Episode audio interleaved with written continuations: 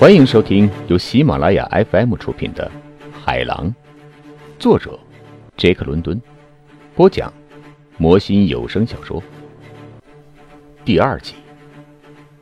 但是最不堪忍受的还是寒冷，我感觉用不了几分钟，我便会死掉。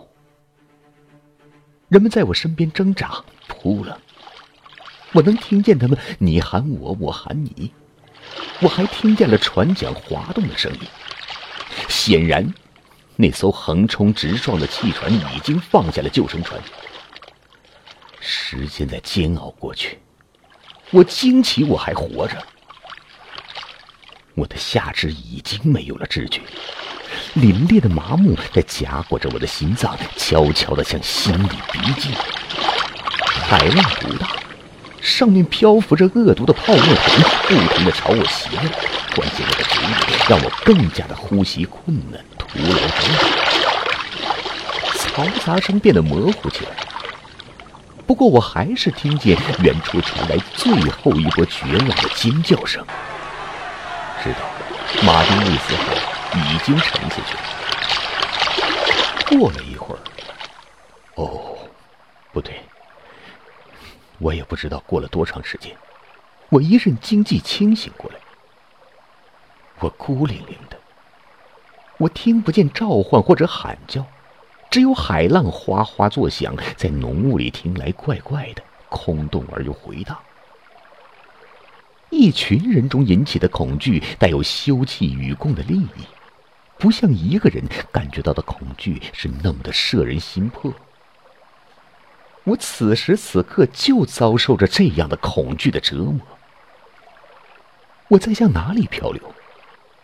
红脸汉子说过，海潮要通过金门退去。那么，我正在被海潮向大海里推吗？我只是有了救生圈才漂浮着吗？我听说这种东西是用纸和灯芯草做的，很快就会被水侵蚀，失去浮力。我根本不会游泳啊！我孤单一人，很显然漂浮在一片灰蒙蒙的原始的混沌之中。我承认，疯狂的惰绪把我紧紧的抓住。我像女人一样扯尖嗓子，大叫大喊，用我麻木的双手拍打着海面。我坚持了多长时间？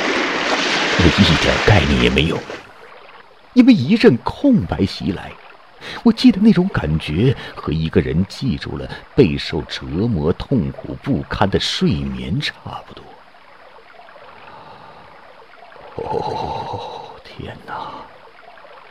我又醒过来了，好像熬过了几个世纪。啊啊，那是什么？我看见，几乎是迎头从雾中出现了一艘船的船头，三面三角帆，每一面帆都巧妙的与另一面帆交叠在一起，被风吹得鼓鼓的。船头把水冲开，顿时溅起大片的浪花，唰啦作响。我好像正好位于船的航道上，我努力的叫喊出来，可是我早已经筋疲力尽。船头冲过去。正好没有撞上我，兜头灌了我一大片海水。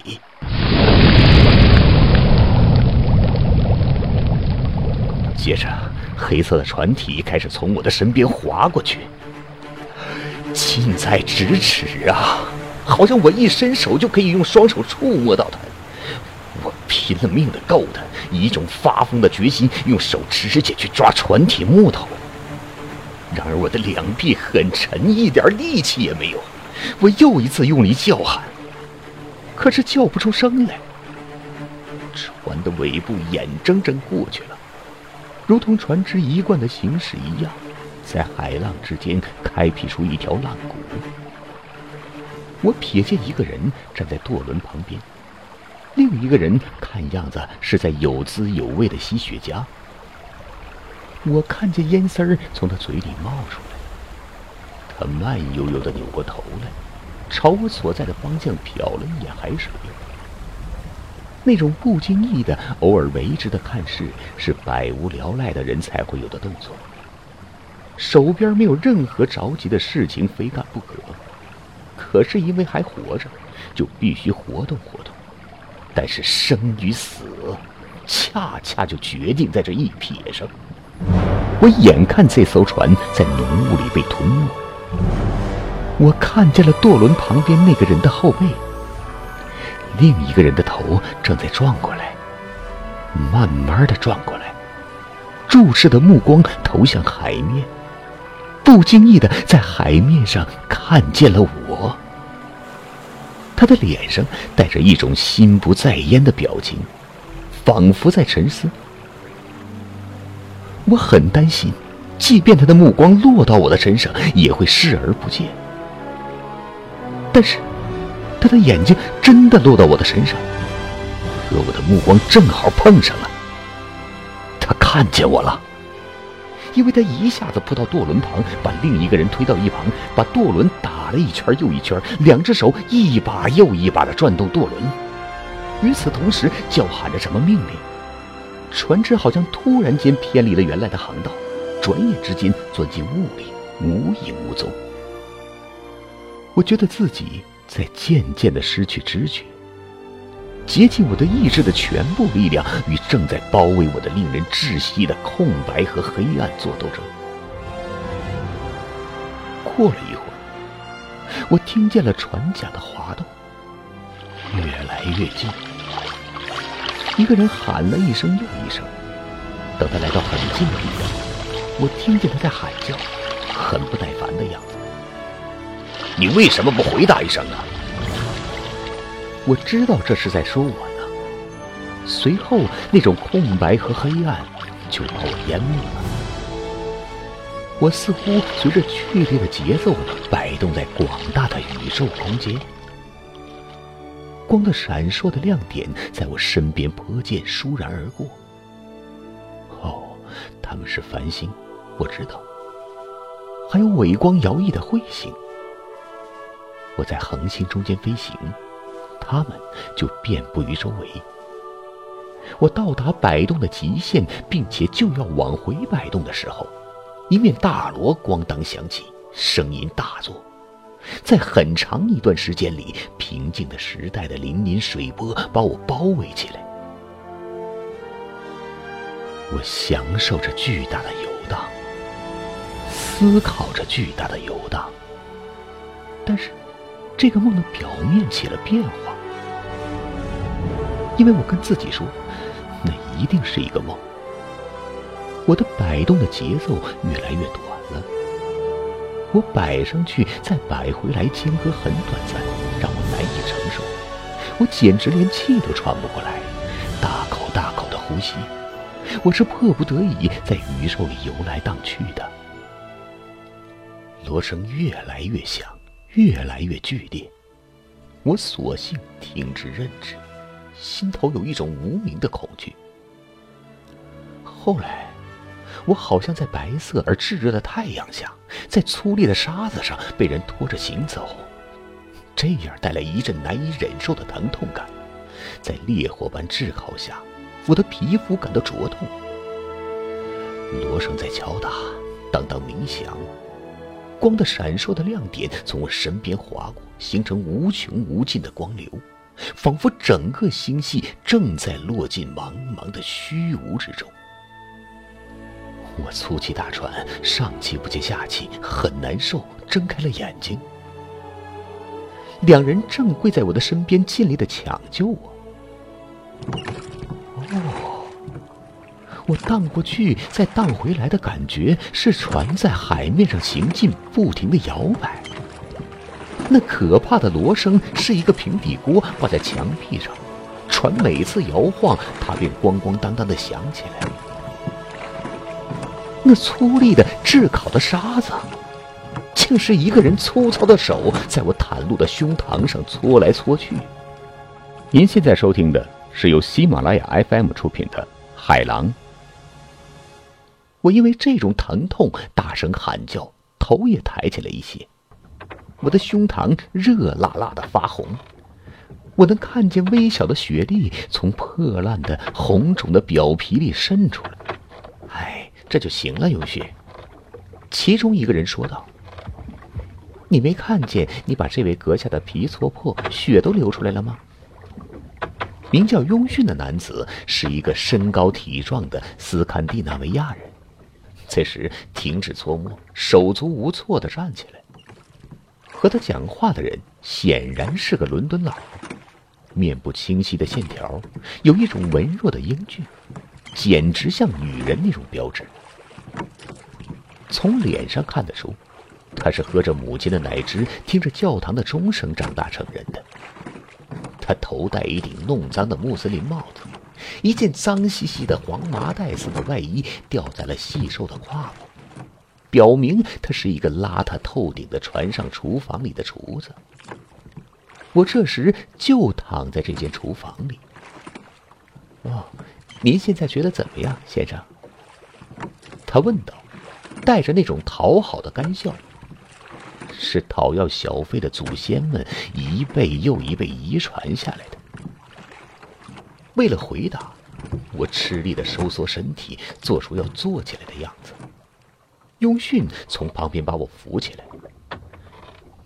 那个该死的平底锅咣咣当当的响声让我心惊肉跳，我无法集中思想。我紧紧的抓住厨房里的木结构，稳住身子。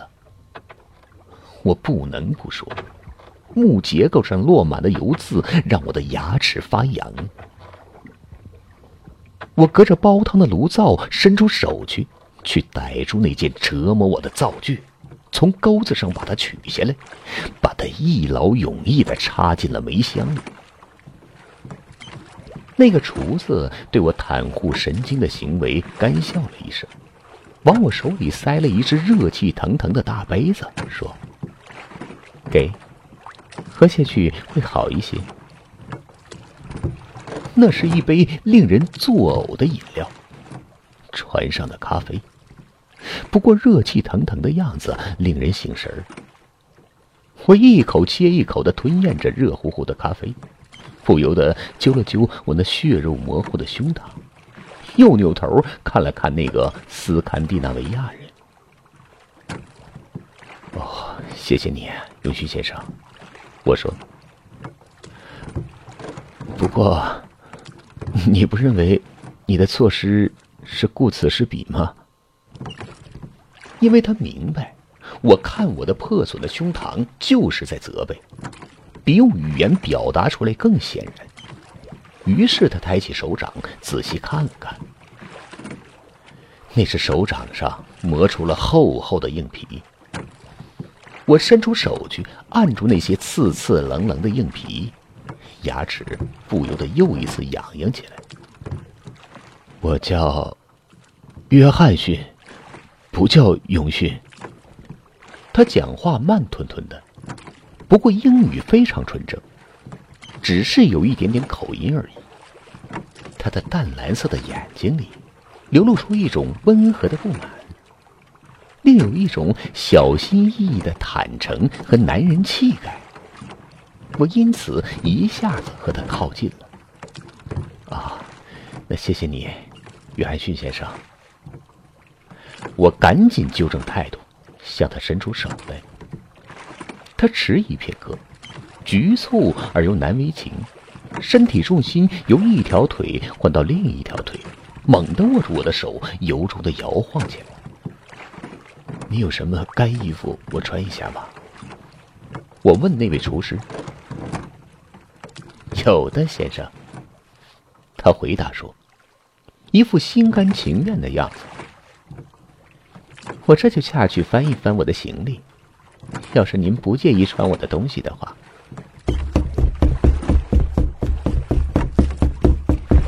他跑出厨房门，或者说是钻出厨房门。步履敏捷而平稳，我感觉到几乎像耗子一样油滑。实际上，我后来了解到，这种油腻或者说油腻劲儿，可能正是他人格上最突出的表现。我现在在哪里呀？我问约翰逊。我觉得他一定是一名水手。这是一艘什么船？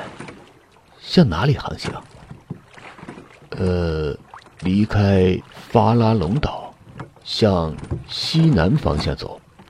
他回答说，慢吞吞的，一字一顿，仿佛在尽量展现他最地道的英语似的。